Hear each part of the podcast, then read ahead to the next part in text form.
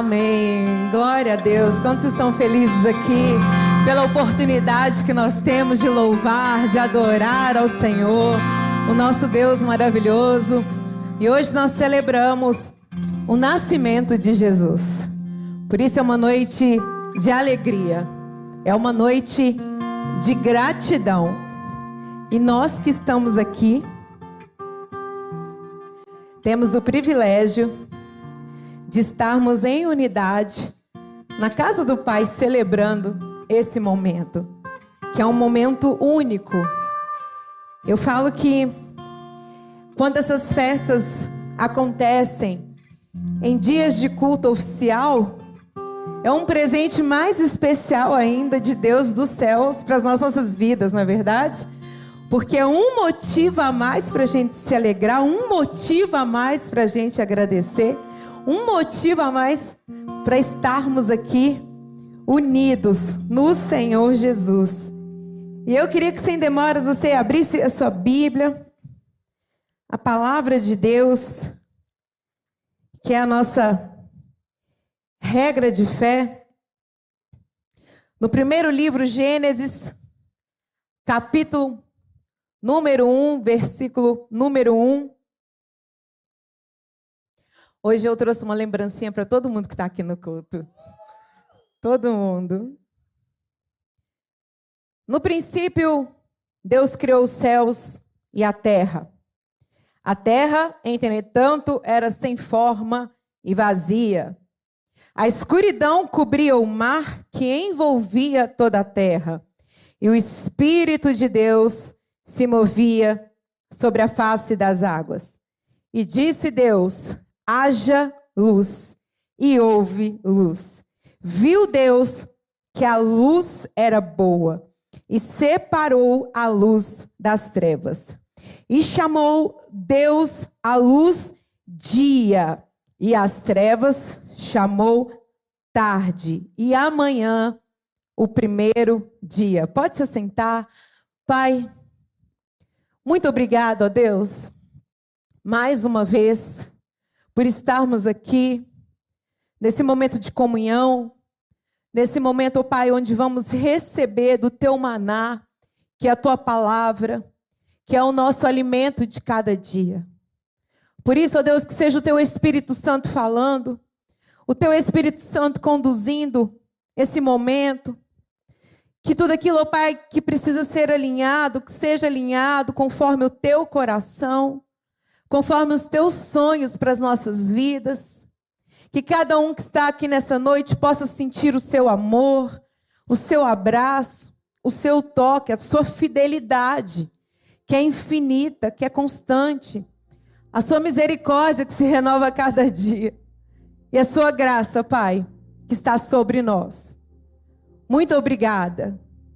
Muito obrigada por esse momento, ó Pai.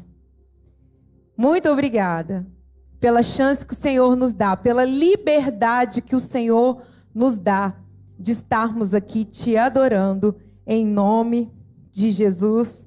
Amém, amém, amém. Nós somos um projeto do Pai. Um projeto especial. Nós fomos sonhados por Ele. Nós fomos desenhados. Não foi algo que surgiu do nada.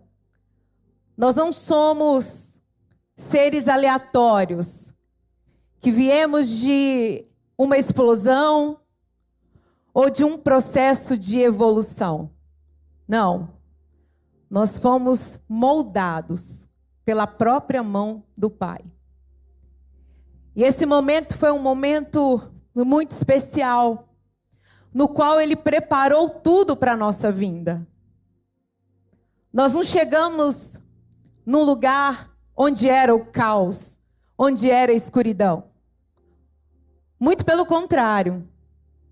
Adão e Eva, eles foram colocados num ambiente de paz, num ambiente de abundância, onde tudo estava organizado, onde tudo estava pronto, onde o firmamento já tinha separação já entre as águas.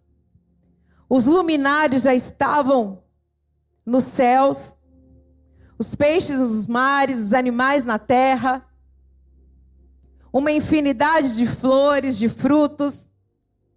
E o Senhor os coloca ali. E o Senhor diz: governem e prosperem.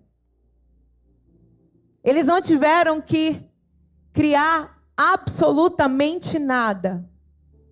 O próprio Deus, ele entregou aquele lugar que é chamado na Bíblia de Jardim do Éden, que se refere a um paraíso, um lugar esplendoroso.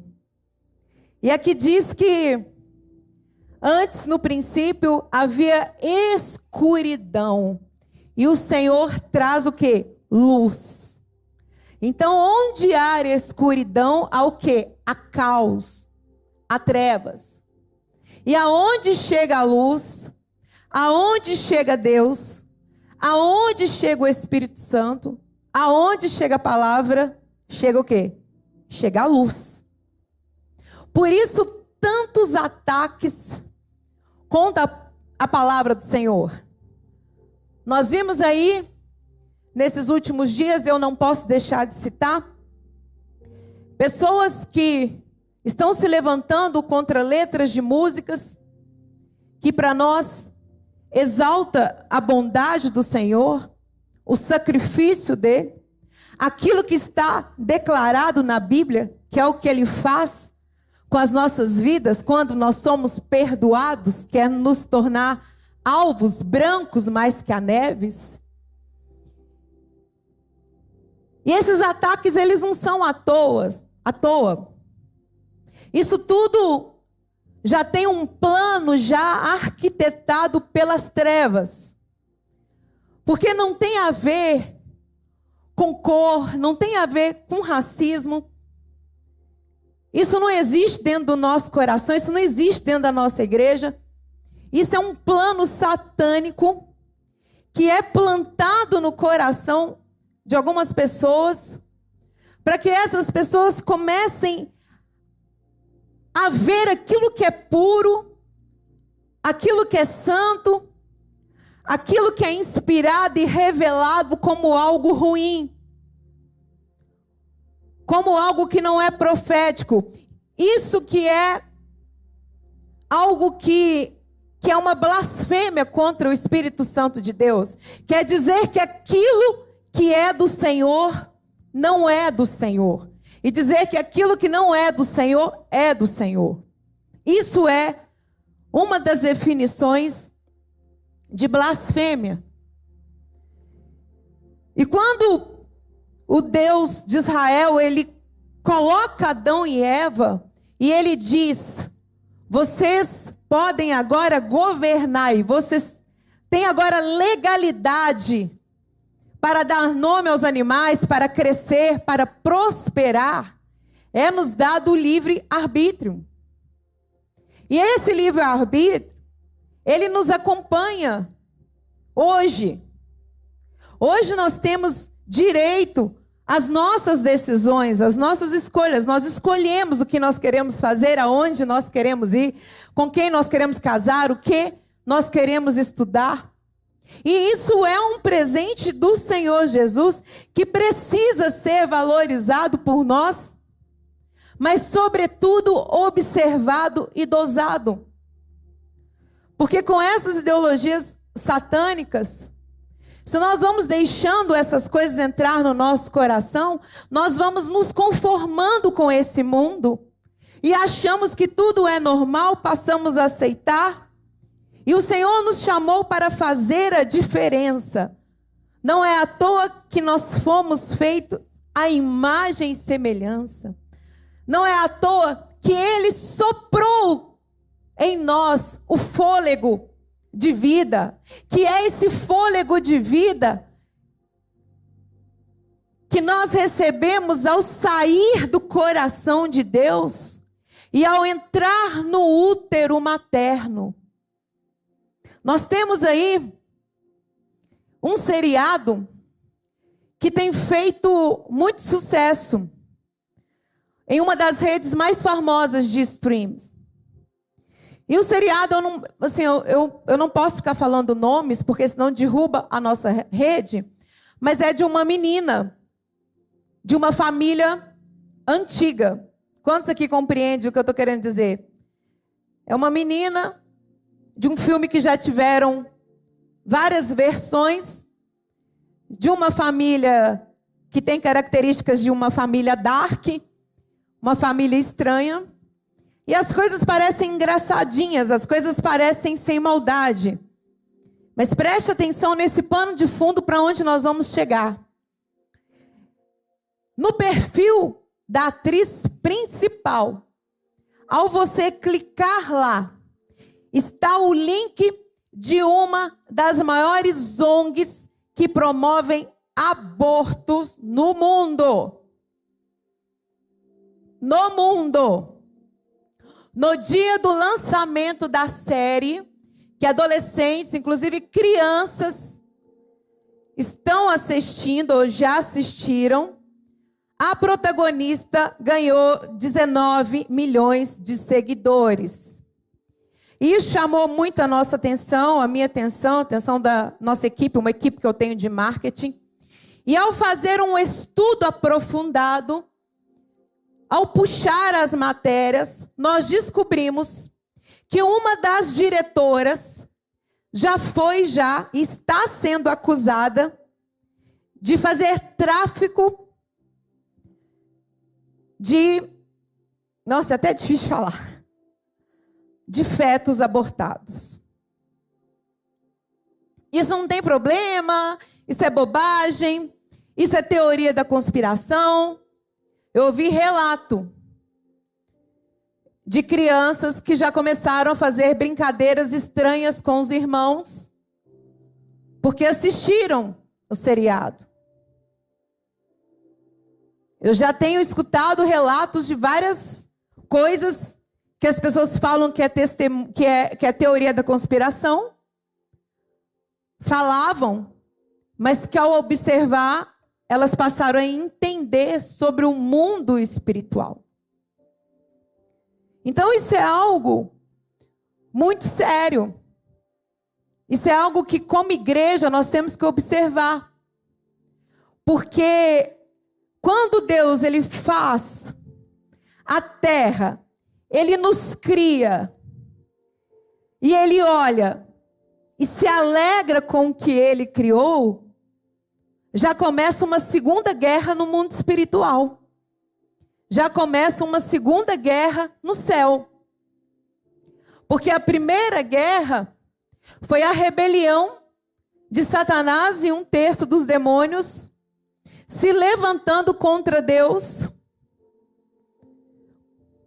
querendo que Deus saísse da sua glória, da sua magnitude, e Satanás querendo se declarar como rei. E o próprio Jesus ele disse, eu anotei aqui, eu vi Satanás como um raio caindo do céu. Em Isaías 14, 12, 15, disse assim: Como caíste do céu, como foste lançado para a terra, tu dizias no seu coração: eu subirei ao céu acima das estrelas de Deus, exaltarei o meu trono, subirei ao alto dos grandes montes e serei semelhante ao Altíssimo. Contudo, contudo, ele foi lançado no mais profundo abismo.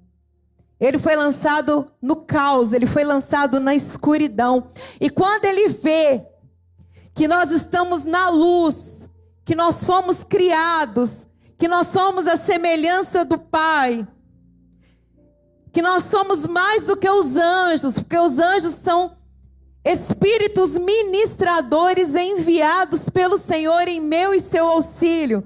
Quando nós entendemos que nós somos filhos do Pai, que existe um direito legal, que existe adoção mediante a fé.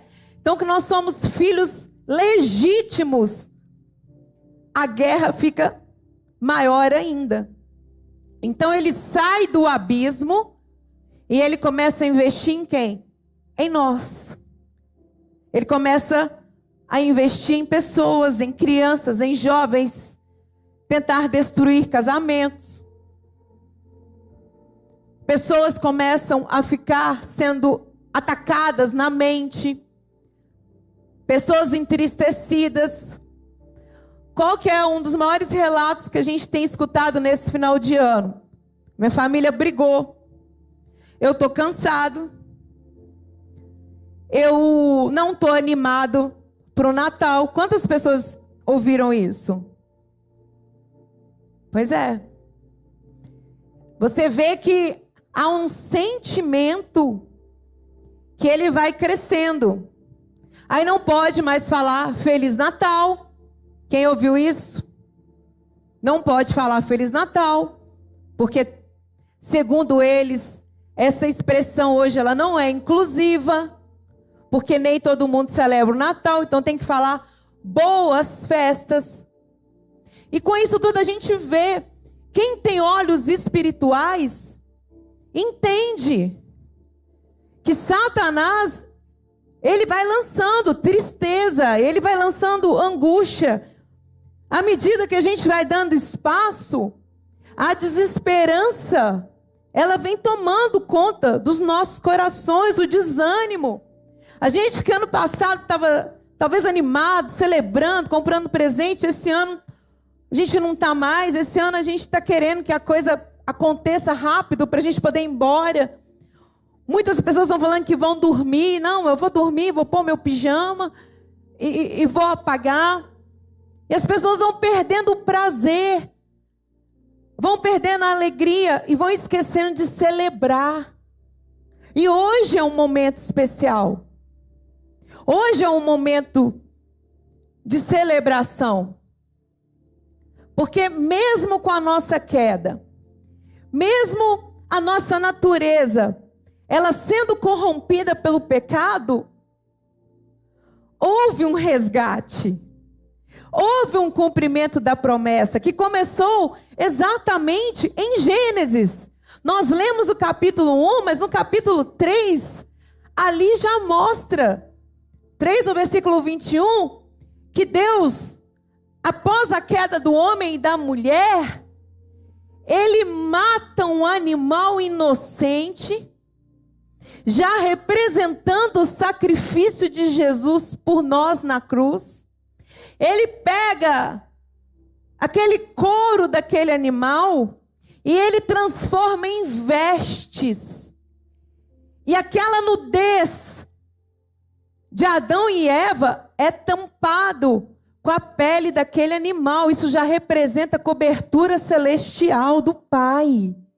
A cobertura do sangue de Jesus. Então, se a gente vai deixando tristeza tomar conta, angústia, se a gente vai se alimentando daquilo que vem das trevas, se a gente não consegue ter esse discernimento do mundo espiritual, nós deixamos de olhar para a promessa. Nós deixamos de ter esperança. Nós deixamos de celebrar as datas que são proféticas. Não é só o Natal. A gente tem aí a Semana Santa. A gente tem tantos dias especiais para poder celebrar. Nós temos o dia da Bíblia. Nós temos o dia do pastor. Todos esses dias são conquistas e são memoriais que o Senhor levanta para nós nos alegrarmos, para nós festejarmos. Tem também o Hanukkah, que os judeus estão comemorando agora. Então, por mais que a tristeza tente invadir os nossos corações, nós temos que ser luz no meio das trevas. Porque onde chega a luz, chega a esperança. As trevas são obrigadas a sair. A morte é obrigada a recuar. E essa luz, ela tem um nome que é Jesus Cristo, o nosso Salvador, o nosso Redentor, o Cordeiro preparado pelo Pai Celestial. Olha que presente que nós ganhamos. Um presente que não tem preço, um presente que é inigualável. Nada poderá substituir o que foi feito por nós na cruz. Nada nesse mundo. Caos, escuridão, representa angústia, representa ausência de ordem representa coisas desestruturadas. Luz não. Luz é claridade. Quando tem luz, nós enxergamos. Quando tem luz, nós sabemos que podemos andar e que não vamos tropeçar em nada. Nós sabemos que podemos andar e que não vamos cair num buraco.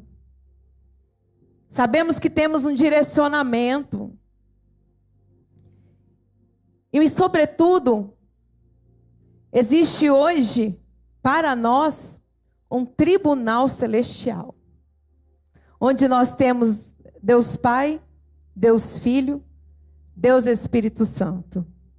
Satanás, ele já foi julgado nesse tribunal por ter tentado tocar nas nossas vidas já está decretado, já foi consumado. Ele não tem poder sobre as nossas vidas, sobre as nossas famílias. E nesse tribunal celestial, está lá Deus como grande juiz. À direita está Jesus como nosso advogado de defesa. E nós temos o Espírito Santo que está lá intercedendo por mim e por você, com gemidos inexprimíveis, falando quando não sabemos orar. E também nos ensinando a orar. Aquilo que sai da nossa boca é muito forte. Abala tanto o mundo físico como o mundo espiritual. E através da nossa fé, através do nome de Jesus, nós podemos fazer decretos celestiais. O tribunal celestial, ele é bíblico. Em Apocalipse fala. O apóstolo João, ele viu quando os selos foram aberto, abertos, e 24 anciãos estavam lá. E muitos clamavam, clamavam pelo sangue de inocentes que foram derramados. A gente vê que Satanás se apresentou diante do trono celestial para pedir para tocar em Jó. A gente vê Jesus falando com Pedro antes de morrer Satanás havia requerido a vida dele. Então essas cortes celestes, elas são citadas durante toda a Bíblia. Eu não posso me esquecer de Daniel, que ficou orando.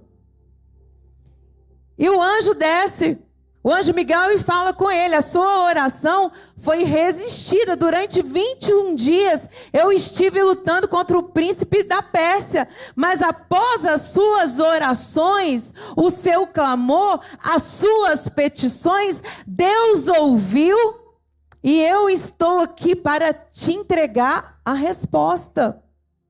Então, você que está triste, você que está desiludido, sem esperança, faltam poucos dias para o ano virar no nosso calendário gregoriano, e eu vim te trazer uma palavra de esperança. Deus muda cenários caóticos em um segundo. Em um segundo, com decretos celestiais, ele muda a sua história. Ele muda a história da sua família.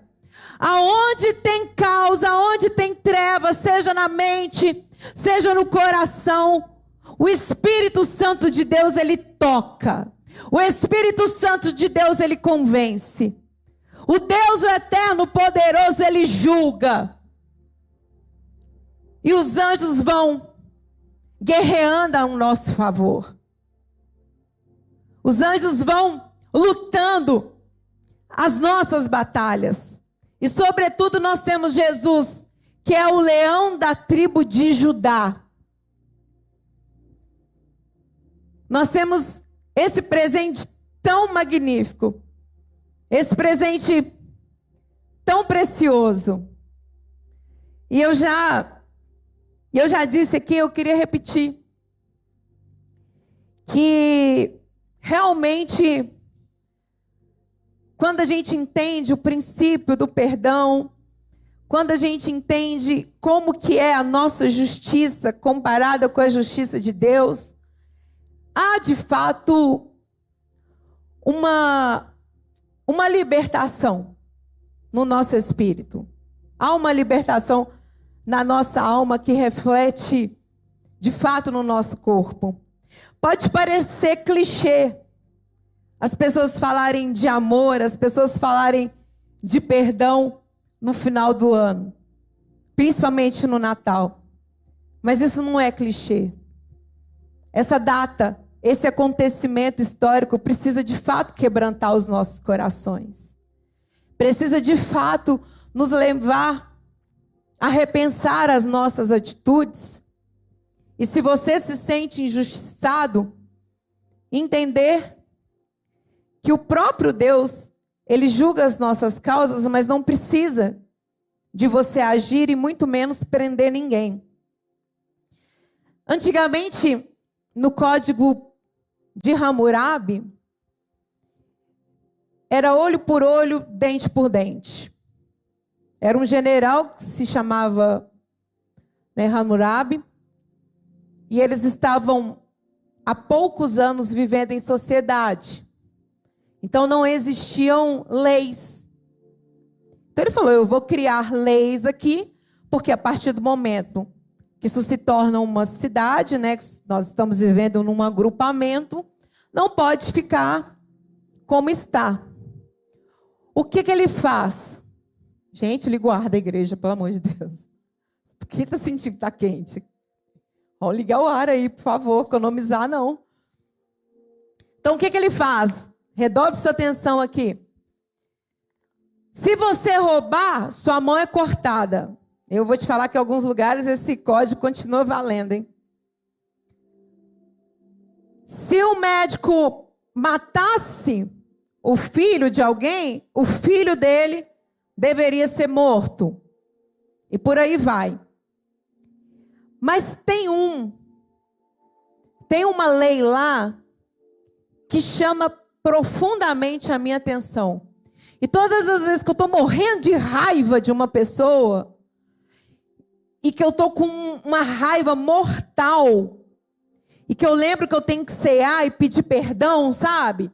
Eu vou lá e lembro também desse código, que era o seguinte: se você matasse uma pessoa, essa pessoa fosse inocente, se você matasse ela por causa da sua ira, da sua ganância, da sua falta de perdão, né? Vamos falar do nosso, do nosso egoísmo. Vamos colocar que se eu matasse, não vocês. Afinal de contas, eu falei que fico com raiva, né? Às vezes de pessoas. Vocês não têm isso, gente, só eu. Então, o que, que acontecia? Matei uma pessoa inocente porque eu fiquei com raiva, fiquei com inveja, fiquei com ciúmes, queria usurpar algo dela. Aquele corpo, aquele ser sem vida, ele era amarrado. Mas não era só amarrado, ele era costurado ao corpo da pessoa que tinha matado. O que, que acontecia? Quem já ouviu essa história?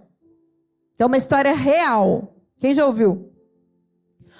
O corpo à medida que ele ia apodrecendo, que ele começava a ficar mal cheiroso, entrar em estado de decomposição, ele começava a passar as bactérias para o corpo vivo. Então, ele ia apodrecendo e ao mesmo tempo apodrecendo o vivo. Ninguém conseguia chegar perto dessa pessoa porque ela exalava o mau cheiro do corpo ao qual ela tinha assassinado. E se o corpo fosse maior, pesado, a pessoa não conseguia se movimentar.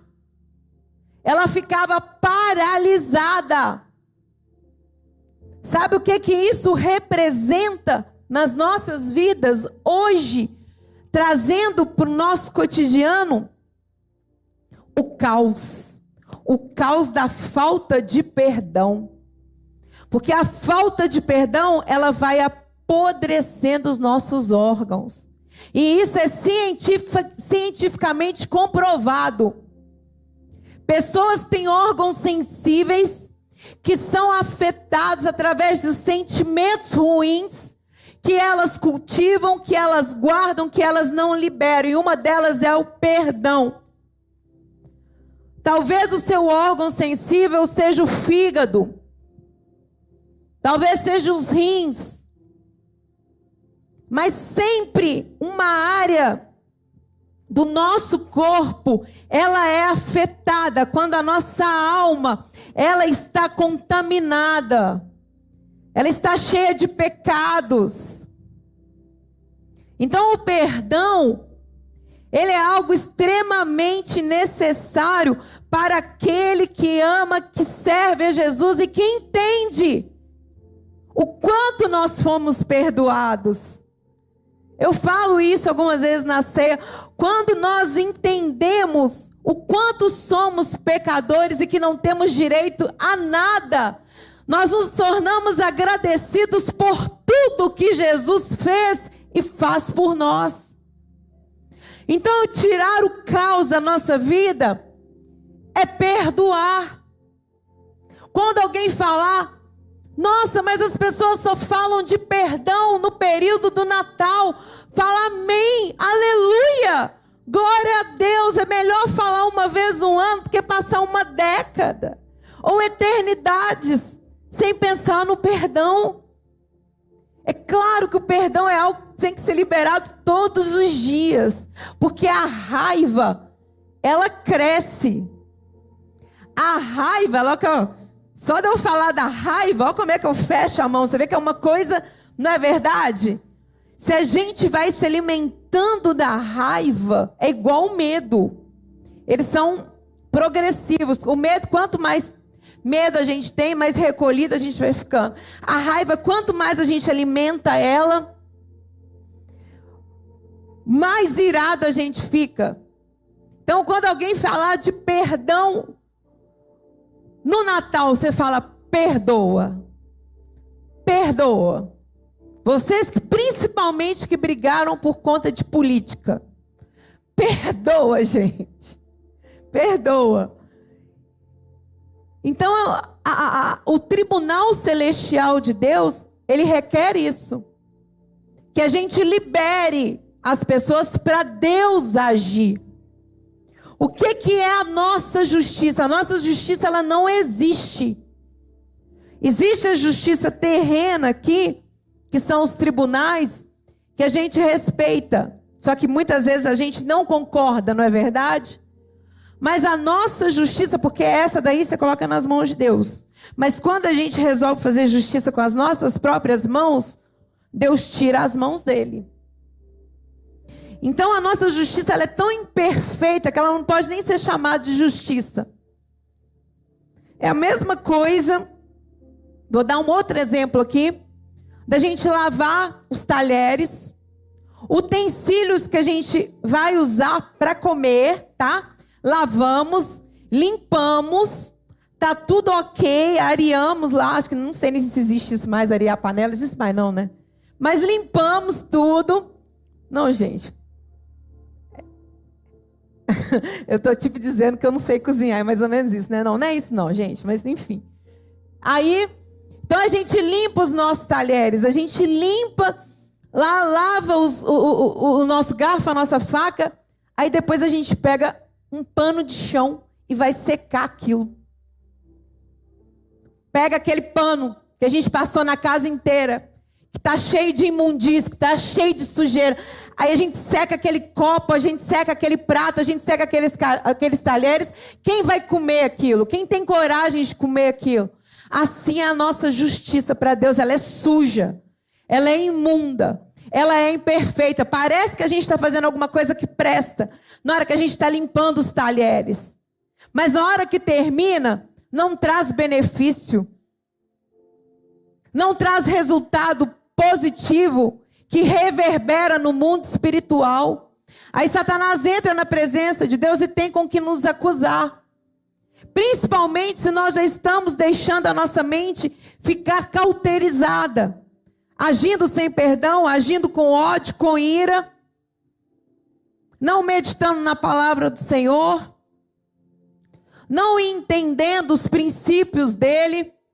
Agora, se nós perdoamos, se nós entendemos que a justiça é do Senhor, é Ele quem executa, nós temos autoridade, preste atenção nisso, para entrar no tribunal celestial e pedir que o Senhor julgue as nossas causas, que o Senhor tire o caos da nossa situação que parece ser impossível aqui na terra, para que ele entre com justiça conforme a vontade dele. Então, aquilo que parece ser impossível para você, nesses cinco dias aí, seis dias que faltam para a virada, o Senhor, Ele pode e quer fazer. Quantos creem nisso? Pois é.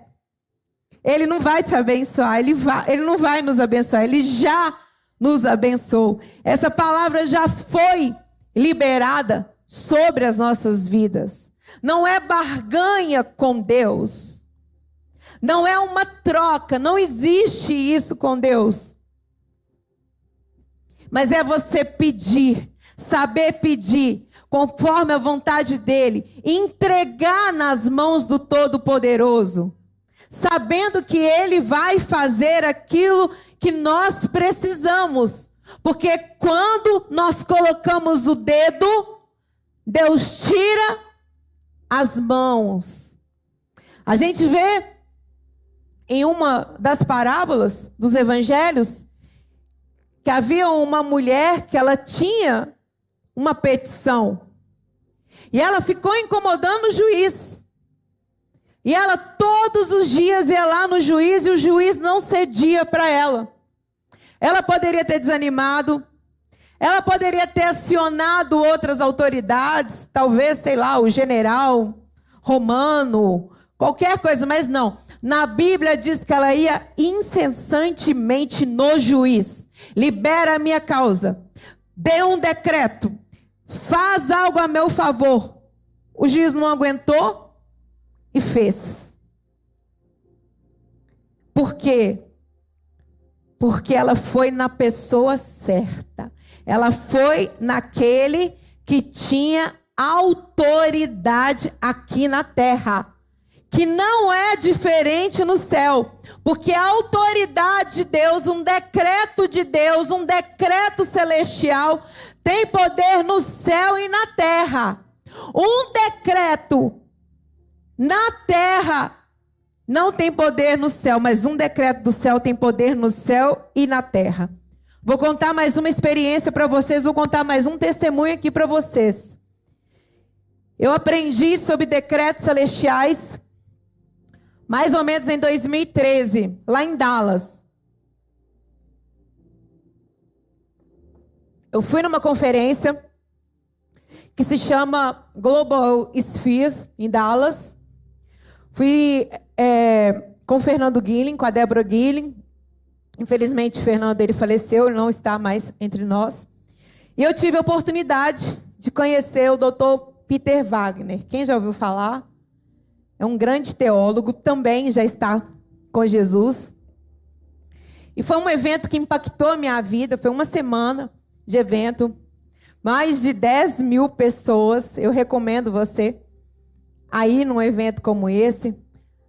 Estava lá Cindy Jacobs. Então, assim, vários ministros, o idealizador do Decal. Eu tive né, a oportunidade de conhecê-los, de ouvi-los de perto. Foi muito gratificante para a minha vida. E foi lá que eu aprendi sobre esses decretos proféticos e comecei a aplicar na minha vida. Então, as pessoas falam: Nossa, Dani, você está melhorando, você está amadurecendo. Não é isso, é porque a gente vai entendendo a palavra de Deus, a gente vai se aprofundando, não é verdade? Porque por nós, nós não melhoramos. É só Deus mesmo, é só o Espírito Santo. Então, à medida que a gente vai entendendo a profundidade, a complexidade e como é lindo agir de Deus, o Espírito Santo, de fato, ele nos transforma. E aí eu voltei aplicando isso na minha vida, fazendo as minhas orações, liberando perdão, liberando as minhas iras, né? Enfim. Na Bíblia diz: até que a gente pode irar, mas não pode pecar, não passa daí. Então eu te recomendo, já chegou na ira, já libera logo. E aí eu fui tendo vitórias em diversas áreas, porque eu de fato fui aprendendo a confiar em Jesus. E aí, uma, uma, uma pessoa aqui da igreja, nós estávamos em Israel, foi uma caravana que nós fizemos com meu pai. E essa pessoa falou assim: Eu estou desesperada. Eu estou vindo nessa viagem para Israel como um grito de socorro. Porque ela tem um supermercado, eu, eu tenho um supermercado e eu vou perder esse supermercado. Entraram na justiça, não me lembro dos detalhes agora, já tem muitos anos, foi, ah, que eu fui para Dallas foi em 2013, isso foi mais ou menos 2015, 2016. E ela falou, eu, eu já eu já já está praticamente perdido, porque ela perdeu na primeira instância, perdeu na segunda instância, então foi para Brasília. E ela falou, olha, é tudo que eu tenho é esse supermercado. E aí eu falei com ela: você está disposta a fazer um decreto de entrar numa audiência celestial? Ela falou assim: o que, que é isso? Aí eu expliquei tudo que eu falei aqui com vocês.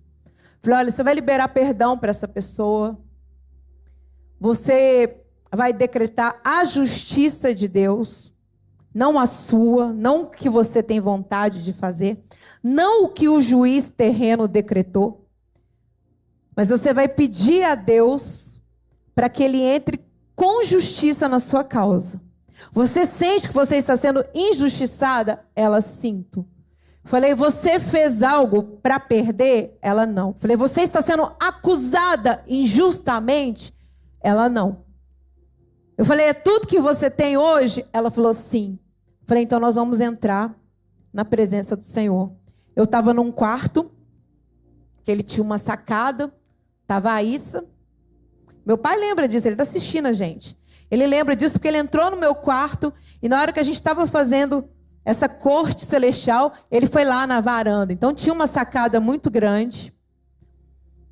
E nós fomos lá e nós demos as mãos.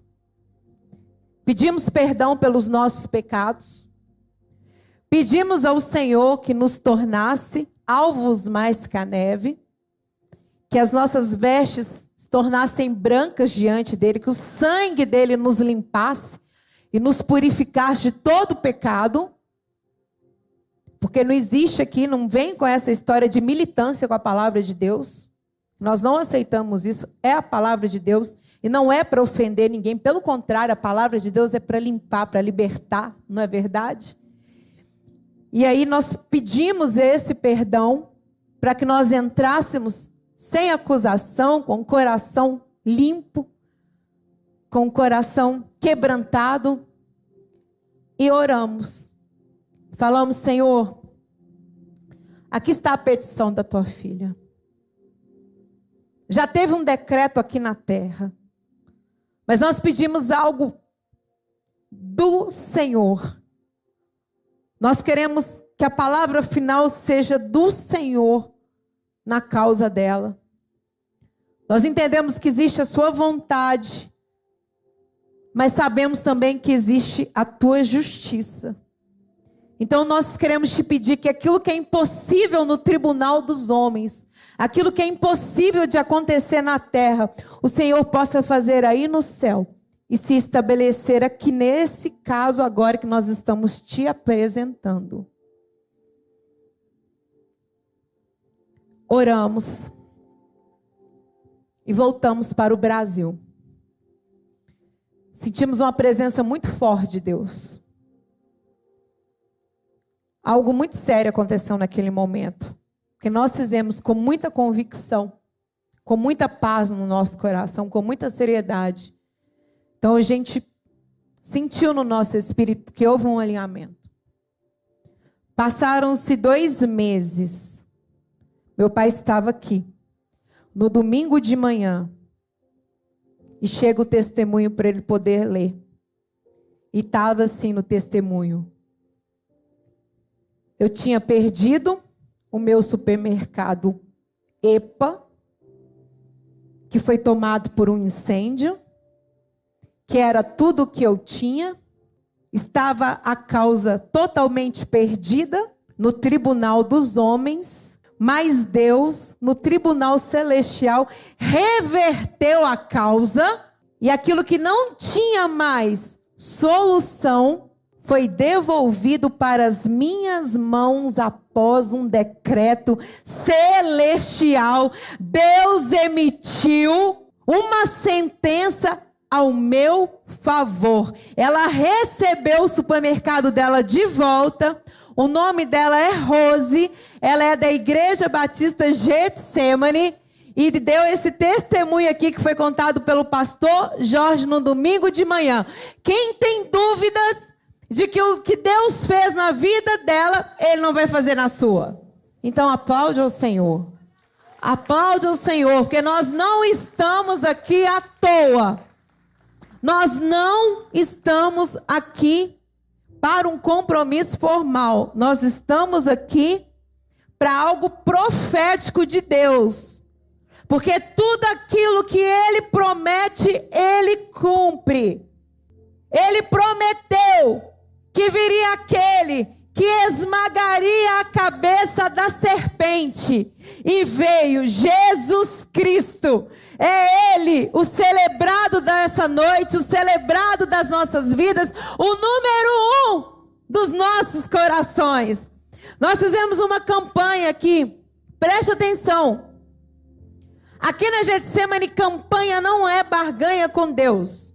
Aqui na Getsemane, nós fazemos campanha para ativação da nossa fé.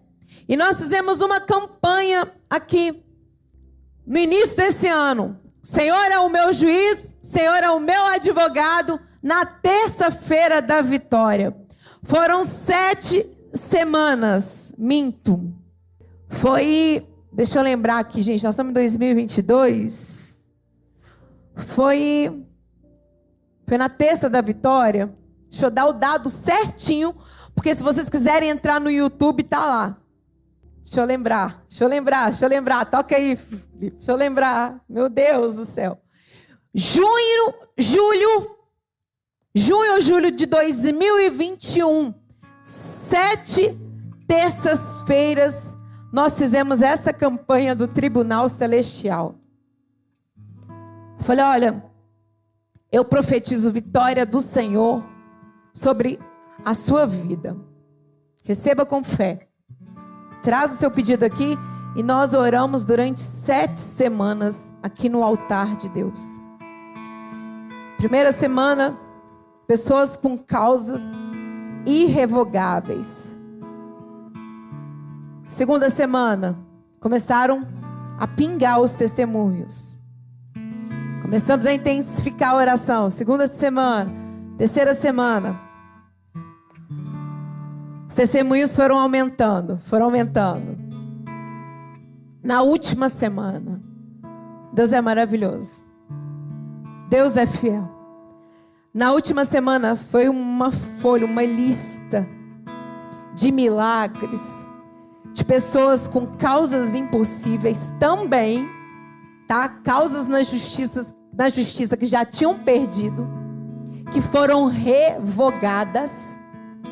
Pessoas que estavam com câncer que foram curadas. Pessoas que estavam pedindo promoção, que tiveram promoção. Foram tantos testemunhos de cura, foram tantos testemunhos de milagre, que valeu a pena sete semanas de pancada que eu recebi no mundo espiritual. Tá lá registrado no Getsemane. Você entra lá no canal do YouTube TV Jet ao vivo. Como nós vimos a glória do Senhor, como nós vimos a resposta de Deus diante das nossas petições. Como que a gente viu aquilo que era trevas, aquilo que era caos, ser preenchido pela luz de Deus, de Deus Pai, de Deus Filho, de Deus Espírito Santo.